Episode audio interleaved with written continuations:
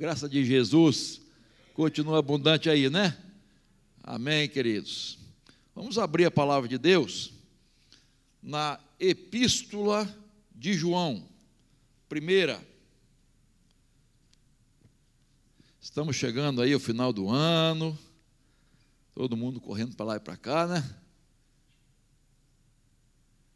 Mas eu não vou falar de Natal hoje, não.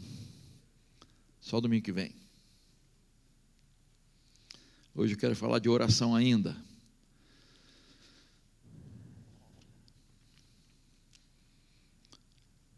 Primeira Epístola de João, capítulo 5, versículos 14 e 15.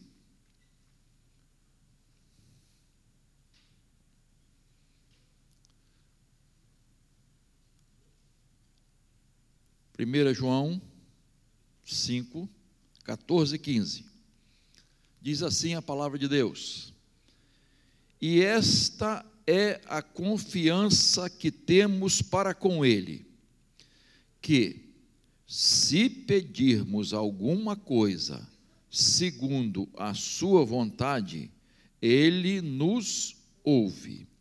E se sabemos que Ele nos ouve quanto ao que lhe pedimos, estamos certos de que obtemos os pedidos que lhe temos feito. Amém? Muito bem, queridos. É, no último estudo que eu fiz aqui na, em 1 João, foi capítulo 3, versículos 21 e 22, falando de condições para Deus responder a nossa oração, né? Então eu falei de três coisas, eu não vou perguntar que vocês não vão lembrar mesmo. Nem eu ia lembrar, mas eu anotei aqui, né? Falei de consciência tranquila diante de Deus, guardar os mandamentos do Senhor e fazer o que é agradável a Deus. João fala sobre isso no capítulo 3. E agora no capítulo 5, capítulo 5 ele vai abordar algumas certezas do cristão. E entre essas certezas do cristão, ele fala da certeza da resposta de Deus. A certeza que Deus vai responder a nossa oração. E aqui nesses dois versículos, 14 e 15, ele fala de duas condições para é, recebermos a resposta de Deus. Então, deixa a Bíblia aberta aí, queridos, que o que eu vou falar está muito evidente aí, não é? E a primeira condição está aí, bem no versículo 14, que já até abordamos alguma coisa em outros estudos. É, pedir segundo a vontade de Deus. Então, e esta é, versículo 14, a confiança que temos para com Ele, que se pedirmos alguma coisa segundo a Sua vontade, Ele nos ouve. Há uma tendência, irmãos, é, no meio evangélico? E até um ensino insistente em relação a isso, de impor a Deus a nossa vontade, aquilo que queremos, aquilo que é, achamos que é bom para nós. E se vocês observarem bem, até gente ensinando que devemos o quê? Determinar. Você tem que determinar. Isto é, impor para Deus. Exigir de Deus que Ele responda. Eu não sei de onde essas pessoas tiram esse tipo de ideia. Porque na palavra de Deus, não é. Eu não encontro isso aqui. E nem você.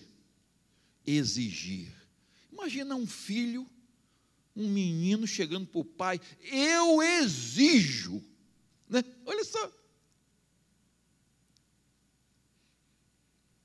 Eu determino que meu pai. Ah, irmão, que é isso? Se alguém tem que determinar, é Deus. Não é? Hum, não a gente, tá? Então, são orações que parece que a pessoa que está orando é Senhor, né? É Senhora. E Deus é servo. Deus tem que atender. Faça-se a minha vontade.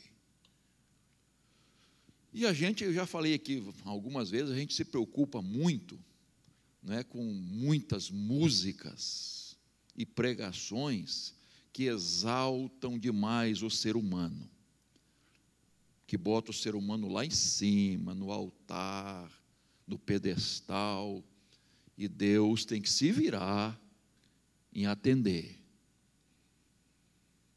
Infelizmente, humanismo muito grande. Dizer, o, o centro de tudo é o homem.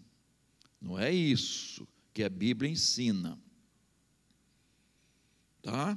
Então, irmãos, a oração não é cobrar a vontade de Deus se ajustar à nossa. Oração é a gente se ajustar à vontade de Deus. A gente se enquadrar nós estamos subordinados à vontade de Deus. E o texto diz: se pedirmos alguma coisa segundo a Sua vontade, Ele nos ouve. E quando nós observamos a oração do Pai Nosso, que é muito conhecida e recitada, Mateus 6,10: Venha o teu reino, seja feita a tua vontade, assim na terra como é no céu. Então, observe bem. Primeiro, vem o teu reino. Quando eu falo vem o teu reino, o que, que eu estou dizendo? Que eu vou me submeter. Ele é rei, ele é senhor. Vem o teu reino, venha dominar seja feita a tua vontade. É senhorio, é Ele que manda, é Ele que determina. E essa mesma oração do Pai Nosso termina dizendo: Pois teu é o reino, o poder e a glória para sempre. Amém. Teu é o poder, o reino, o poder, a glória para sempre.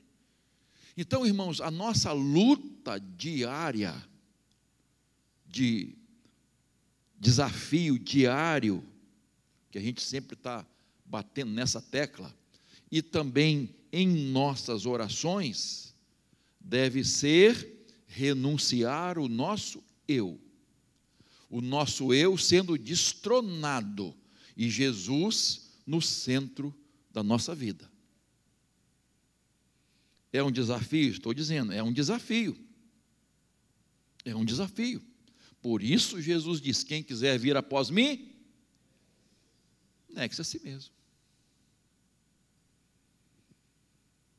Então não é a minha vontade, não é o que eu acho, o que eu penso.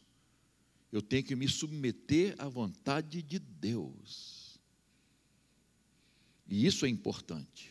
Tá? O nosso maior exemplo é Jesus, o próprio Senhor Jesus Cristo submisso ao Pai.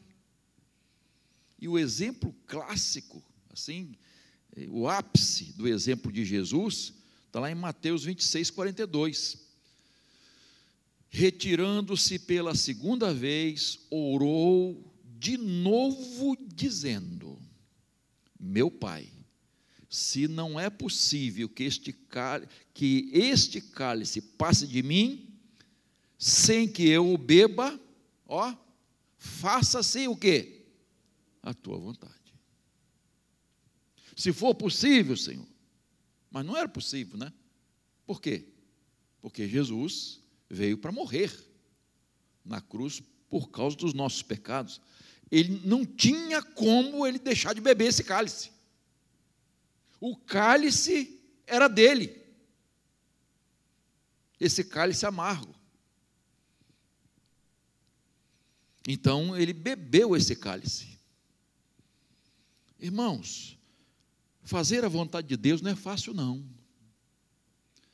Dizer não para si mesmo não é fácil, não. Renunciar não é fácil. Quem se propõe a fazer a vontade de Deus, certamente vai passar por momentos difíceis. Ah, vai, queridos. Às vezes vamos desagradar pessoas, e às vezes pessoas próximas de nós, às vezes até da nossa família, porque nós não vamos comungar com erro, nós não vamos ceder ao pecado, à injustiça, à mentira. Então nós vamos desagradar desagradar pessoas da nossa é, convivência profissional, no nosso trabalho, talvez vizinhos. Vamos desagradar, irmão, nós vamos desagradar. Isso é certo. Às vezes vamos perder até amizades. Vamos perder até amizades, porque nos propomos a fazer a vontade de Deus e não a nossa vontade nem a vontade dos outros. Às vezes vamos sofrer danos. Ontem mesmo, um irmão estava me falando que ele comprou um carro seminovo e veio com uma. Ele não viu uma luzinha lá, esses carros modernos, né? E ele foi fazer, acho que vistoria, enfim, vistoria assim. E aí o. Como é que é? O fiscal lá, ó. Essa luzinha não está acendendo. Falou: caramba, comprei esse carro esses dias. Fizeram revisão geral e eu nem vi isso aí. Aí o fiscal disse assim: a gente tem um jeito de resolver isso, né?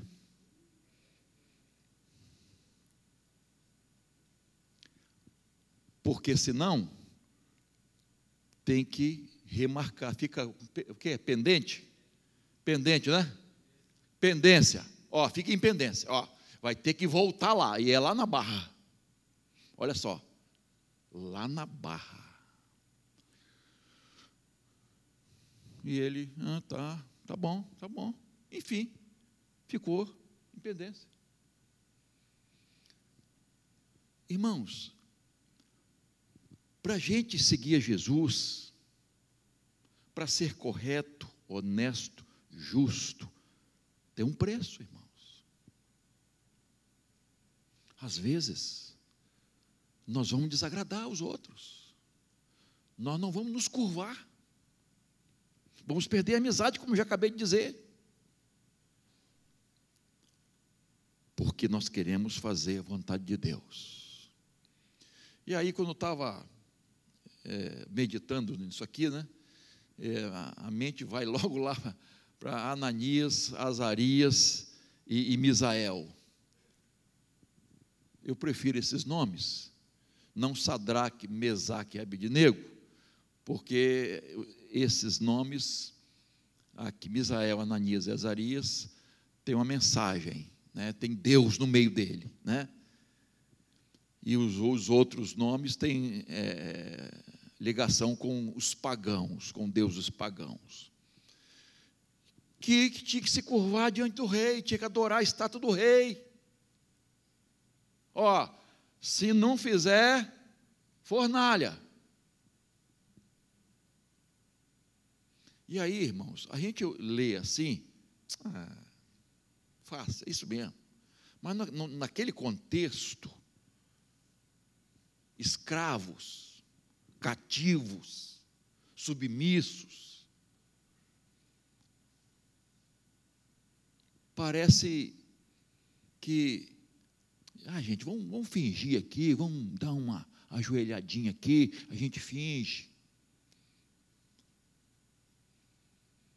Para se livrar do problema. Conhece gente assim? Eu quero me livrar desse problema.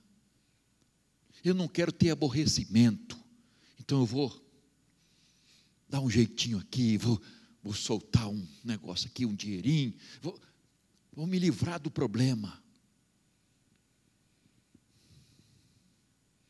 Todos os dias nós somos tentados a isso, irmãos. Mas estava lá, jovens, meninos, para dizer: se o nosso Deus, a quem servimos, quiser nos livrar, Ele nos livrará. Do contrário, estamos prontos a morrer a sermos jogados na fornalha. Irmão, morrer é uma coisa, morrer numa fornalha é outra. Né? Quando a gente pensa na morte, eu quero morrer como um passarinho, dormindo, sentir nada, né? Aliás, a gente nem quer morrer logo, né? Assim, vai, vai adiando. Mas Pensa o que é uma fornalha, queridos. Aquecida cinco vezes mais, né? Hã? Sete vezes mais. Imagina como é que estava aquele fogo. Antes de, eu receber a chamada de Deus, eu trabalhei na companhia Vale do Rio Doce, na usina de minério, lá em Tubarão, em Vitória. E a fornalha, irmão, não dava nem para chegar perto, porque derretia o minério, o ferro, para derreter. O negócio é, é, é muito quente, irmãos. E esses meninos estavam prontos para morrer numa fornalha a se curvar diante de um ídolo. Que firmeza, irmãos, desse jovem, que convicção, que propósito. E às vezes eu fico pensando em nós hoje, né? Às vezes nos curvamos diante de tanta coisa, coisas banais. Negamos o nome de Jesus, deixamos de testemunhar, nos omitimos fazemos que nem camaleão, né? Vou me disfarçar aqui e tal, e vou, vou levando, vou empurrando com a barriga, e, e, e vou aqui, sou esperto, sou um crente esperto.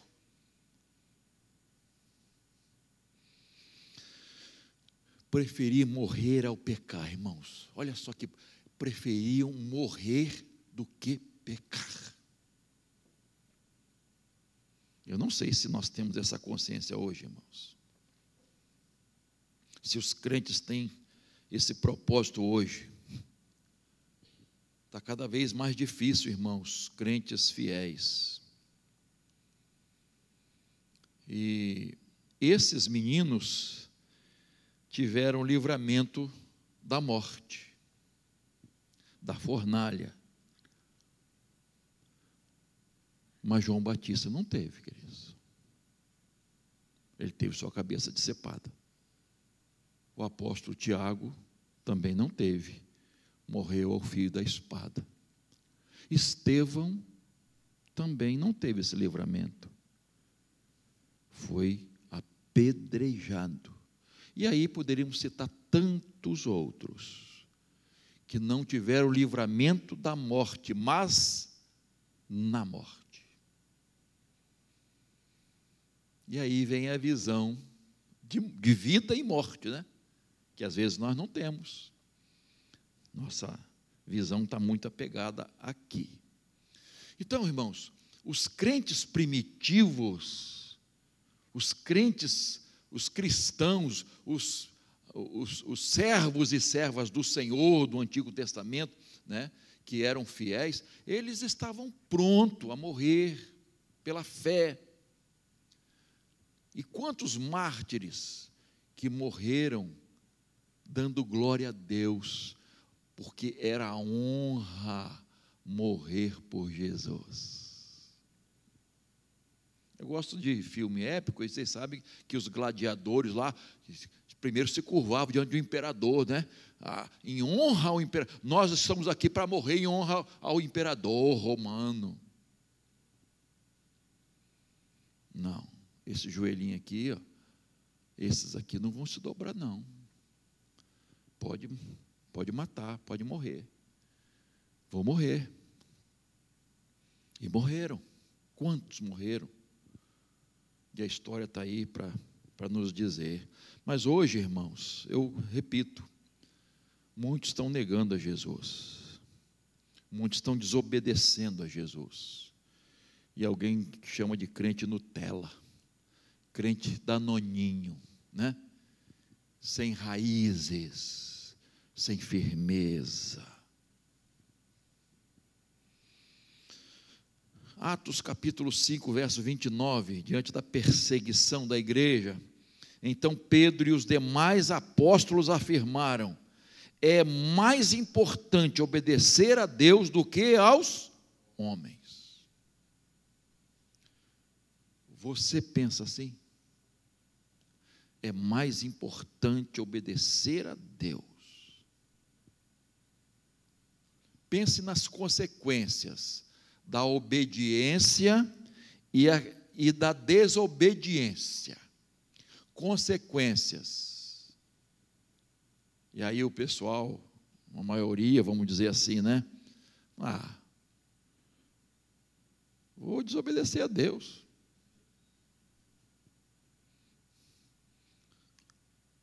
Porque às vezes as, as consequências de obedecer são duras. Mas desobedecer, ah, tudo bem. Então, qual a importância da vontade de Deus para a minha vida, irmãos?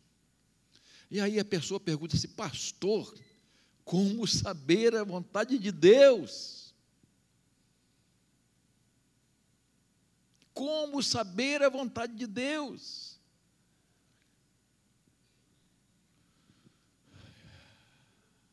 E aí, queridos, tem crente que vai atrás de revelação. Vocês sabem disso, né? Vai atrás de revelações. Daqueles que falam assim: ó, Deus me revelou. O Senhor mandou dizer para você. Deus me disse. Meus irmãos, vocês me perdoem. Eu não acredito, não sai fora. Não vem com essa para cima de mim, não. E já tentaram, algumas vezes. Mas não vem, não. Por quê, irmãos? Primeiro, como é que você sabe a vontade de Deus?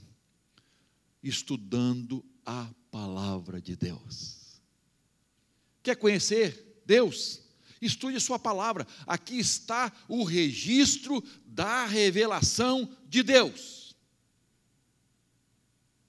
Deus se revelou e está registrado aqui, na Sua palavra. Então eu tenho que conhecer a Bíblia. Quer saber a vontade de Deus? Estude a Bíblia. E você vai saber. Segunda coisa, você tem o Espírito Santo de Deus.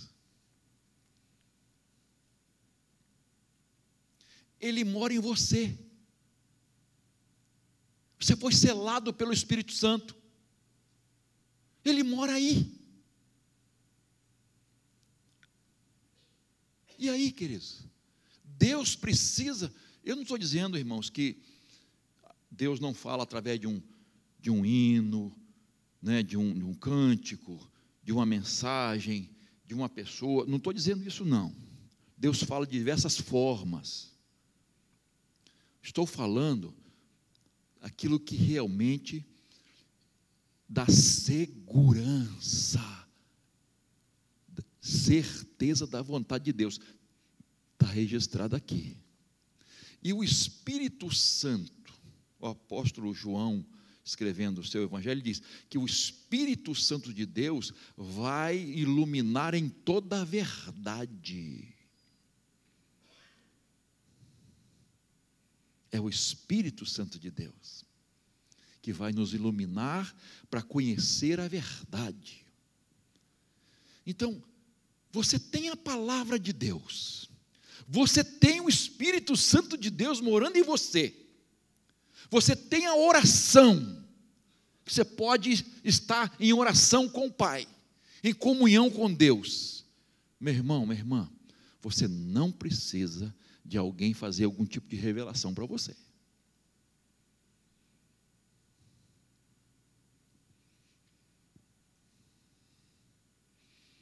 Eu sei, tem até um hino muito bonitinho, né? Deus mandou te dizer, como é que é? É, o que vai acontecer, né? Não tem, não tem isso, esse hino, esse cântico aí? Como é que é? Deus mandou te dizer, e acontecer, Deus mandou. Você precisa de alguém te dizer isso, que essa é verdade? Não. Está na palavra. Está na palavra. Então, queridos, é, vontade de Deus, eu posso conhecer sim, saber sim com certeza a vontade de Deus. Aí vem uma uma moça e disse: Estou namorando com. Não sei se eu, se eu namoro com aquele rapaz incrédulo, que não quer saber de Jesus, não quer saber de Deus. Será que é da vontade de Deus? Precisa perguntar isso. Não. Não.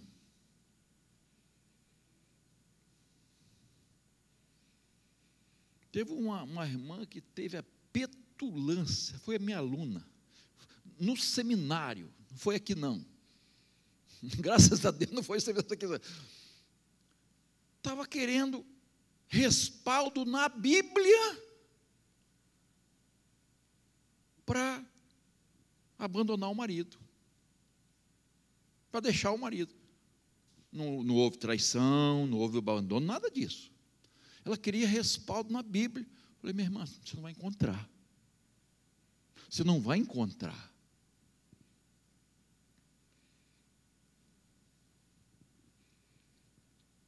Então, irmãos, vontade de Deus está na palavra, irmão. Estude a palavra, conheça a palavra pratique a palavra, né? e aí você vai conhecer a vontade de Deus, para fazer a vontade de Deus, e orar segundo a vontade de Deus. Será que Deus quer que eu evangelize? Será que Deus quer que eu faça missões? Será que Deus quer que eu seja fiel? Será que Deus quer que eu seja presente ali na frequência da igreja? Será que Deus quer? Que pergunta é essa?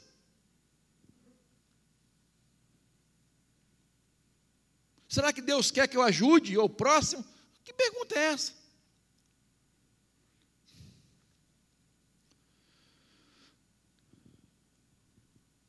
Conheça a palavra de Deus, ore, você tem o Espírito Santo e peça a Deus que não nega a resposta, não. Ele vai te atender. Segunda condição que eu vejo aqui, irmãos, e é interessante isso aqui, tá? É, ter a certeza de que Deus vai responder sua oração. Caramba, ter certeza? É possível isso? Olha só, Versículo 15, veja aí. Sou eu que estou dizendo, não, hein?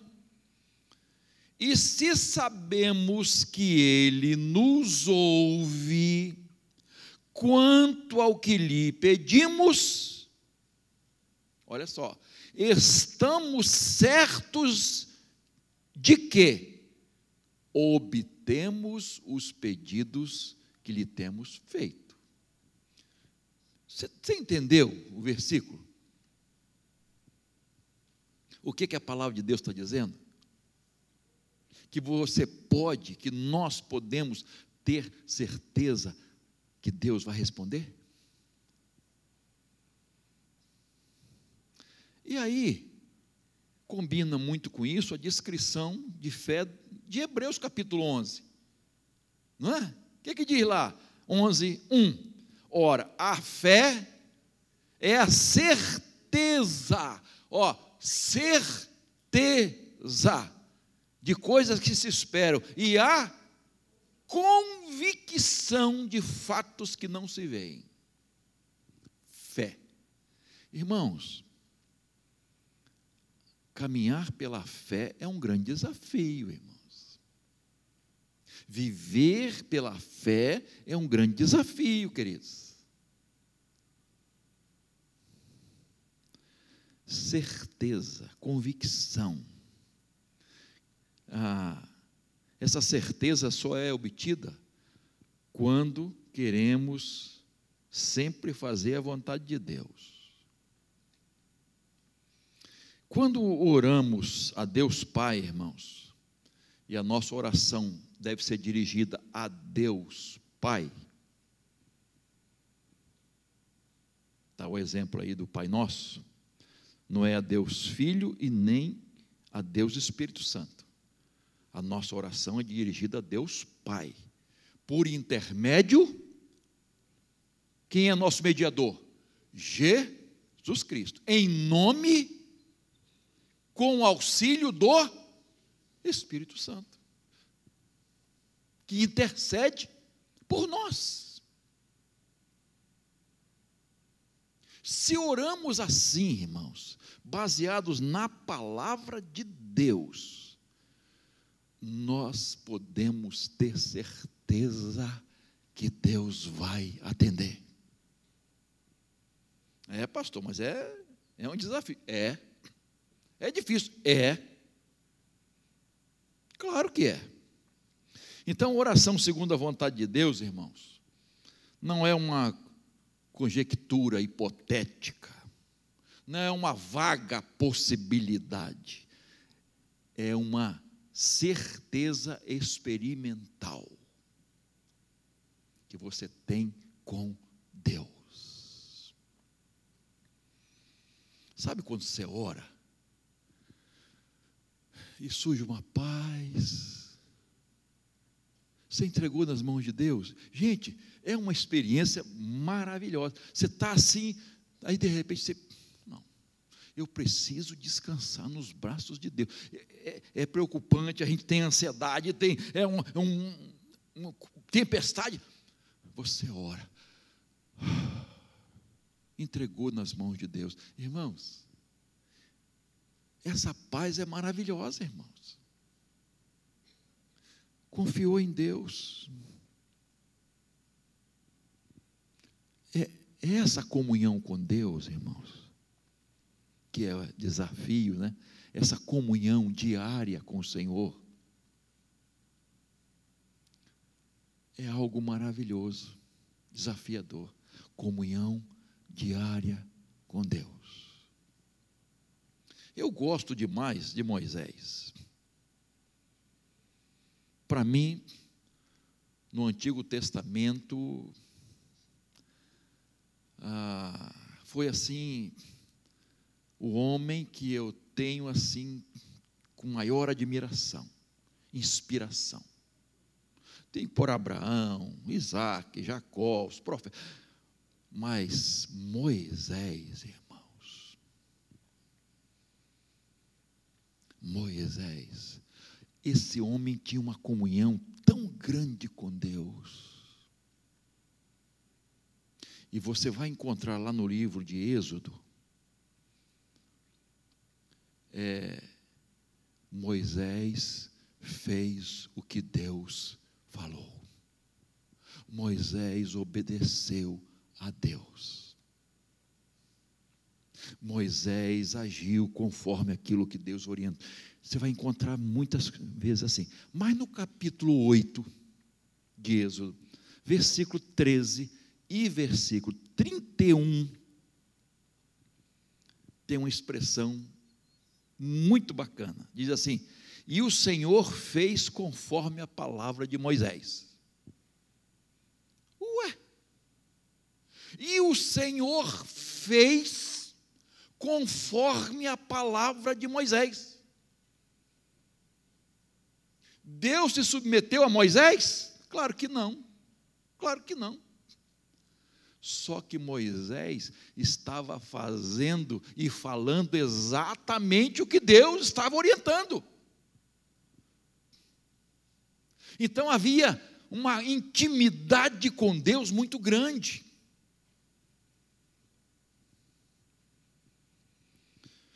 E a gente fica assim, meu Deus, será que hoje eu posso ter essa intimidade com o Senhor? Bem de pertinho assim.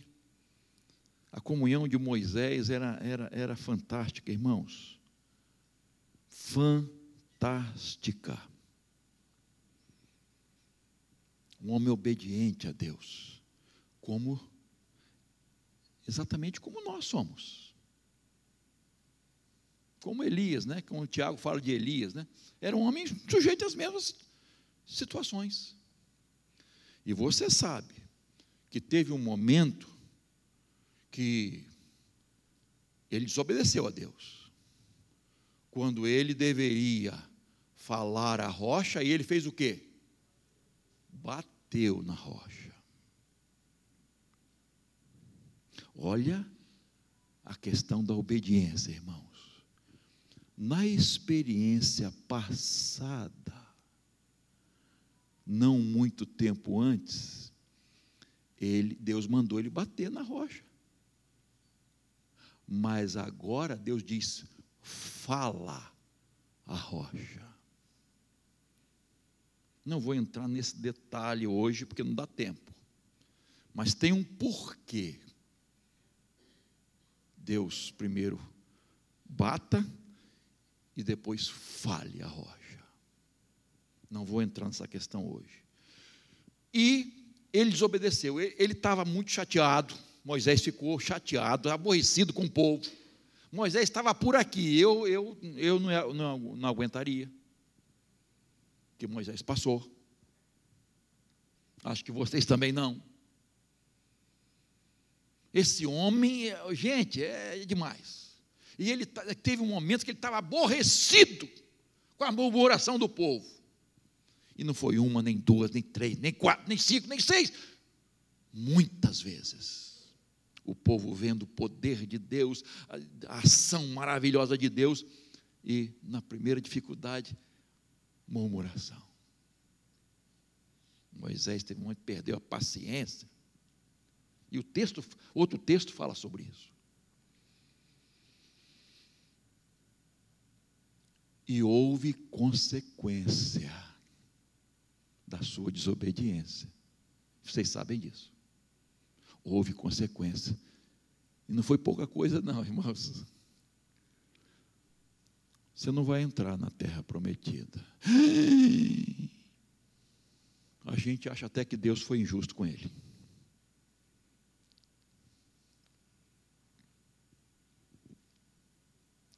Está pensando? Será que nós estamos pensando que desobediência é coisa pouca, irmãos? Adão e Eva foram expulsos do jardim. E teve gente que enfrentou a morte. Aliás, João, logo em seguida desses dois versículos, vai falar de pecado para morte. Não vou falar isso hoje também, não. Nem, nem oriento vocês a orarem por esses que cometeram pecado para a morte. Qual é? Fica aí na cabecinha de vocês, depois a gente vai. Fala sobre isso. Teve morte, e, de, e às vezes de família inteira, de um, uma tribo inteira, um, quase uma tribo inteira, um grupo enorme. Consequência. Então, desobediência é algo gravíssimo. Mas Moisés, assim, tirando isso, né? Moisés, irmãos, falava face a face com Deus. Você sabe o que, que é conversar face a face com Deus? E o próprio Deus diz: Ele é meu amigo. Ele é meu amigo. Eu não sei se Deus pode falar isso de mim, como falou de Moisés, irmãos, de você. Ele é meu amigo. Arão foi, era irmão de Moisés. Ele foi o quê? Deus chamou ele para ser sumo sacerdote. Miriam, irmã de Moisés, era o quê? Uma profetisa. Duas pessoas chamadas por Deus para desempenhar funções importantíssimas. Mas Deus não falava nem com Arão, nem com Miriam, face a face. Vocês lembram que quando os dois criticaram Moisés, e Deus não menciona nada do que eles estavam falando, como erro de Moisés, vocês podem ver o texto.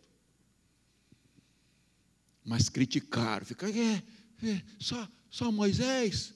Por que, que Deus não, não, nos usa também? Nós somos, enfim, agora são minhas palavras, né? e tal, e não sei o que, e não sei o que lá. E falaram de Moisés. Fofoquinha, sabe o que é fofoquinha? E pelo visto, passou, partiu de Miriam. Aí o que, que Deus fez? Vem cá, vamos lá na tenda do encontro. Vem cá, vocês três. Vamos ter uma conversinha boa aqui. E aí Deus chamou a atenção dos dois. E Miriam ficou o quê? Leprosa. Depois, graças a Deus, Moisés intercedeu por ela, tal, mas Deus disse assim: deixa ela fora do acampamento um pouquinho, sete dias, para ela, refletir um pouquinho, né? pensar um pouquinho melhor. E eles ficaram acampados, não, não partiram, ficaram esperando. Né? Mas ficou lá fora para refletir. Comunhão. Moisés tinha essa comunhão com Deus, irmãos. E Deus disse: Eu converso a Ele face a face, eu me revelo a Ele. Vocês, através de sonhos visões, mas com meu amigo aqui é diferente. É diferente. Não fala dele, não. Você está pensando que Deus não toma nossas dores, não, irmãos? Deus é Deus, e quando Ele tem que agir, Ele age, irmãos. Quando Ele pesa a mão, queridos, sai da frente, hein? Tem gente que fica pecando, achando. Hum. Intimidade. Então, podemos sim conhecer a vontade de Deus, orar com fé, e assim ter a resposta como certa. E podemos já até agradecer a resposta de Deus, quando a gente tem essa convicção. Olha só, Marcos 11, 24. Olha só o que Jesus diz. Por isso digo a vocês que tudo o que pedirem em oração, creiam que que já o receberam. Olha só, irmãos. Já o receberam, e assim será com você. Pastor, isso é fácil? Não é não, queridos. Tem que ter uma fé muito convicta. Uma certeza da vontade de Deus. Isso é fé, irmãos. Essa palavrinha de duas letras que faz toda a diferença em nossa vida, em nossa caminhada. Deus sabe que nós somos fracos. Deus sabe que nós vamos cair. Deus sabe que há recaídas. Deus sabe de tudo isso. Somos pecadores. Mas o que Ele espera de nós? Arrependimento verdadeiro, sincero, postura eu vou lutar contra o pecado, eu não vou me deixar levar, porque há uma grande diferença, e eu não vou falar isso hoje também, e pecado para a morte tem alguma coisa a ver, a pessoa que continua no pecado e uma pessoa que tropeça e cai. Há uma grande diferença, irmãos. Há uma grande diferença. Por exemplo, não, não, não ia nem falar isso hoje. Abraão era um homem mentiroso? Hã? Mas mentiu. Mas não era mentiroso.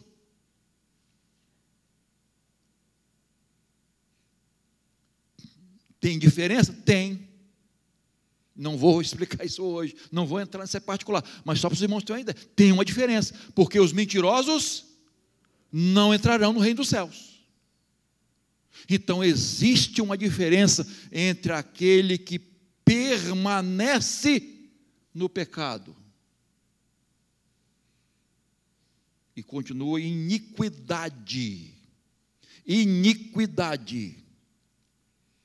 E aquela pessoa que tropeça, não é? Caiu e levanta e eu vou prosseguir se arrependeu, pediu perdão a Deus sinceramente e caminhada. Vamos em frente. É totalmente diferente. Voltando aqui, né, irmãos? Podemos ter essa convicção, essa certeza da resposta de Deus. Então, nesses dois versículos, há duas condições para a resposta de Deus às nossas orações. A primeira, pedir segundo a vontade de Deus. E a segunda é essa fé, é a certeza de que o Senhor vai responder. Ele vai responder. Convicção plena de fé. Porque fé, irmãos, honra a Deus. E Deus honra a fé. Que Deus nos ajude, irmãos que Deus nos ajude a viver pela fé, a andar por fé. Tudo que Deus quer fazer na sua vida, na minha vida, tudo que Deus quer fazer em nós, por nós e através de nós, Ele vai fazer mediante a fé a fé. Por isso a importância da fé. Que Deus nos dê essa graça, irmãos, de caminharmos assim para a glória de Deus. Amém?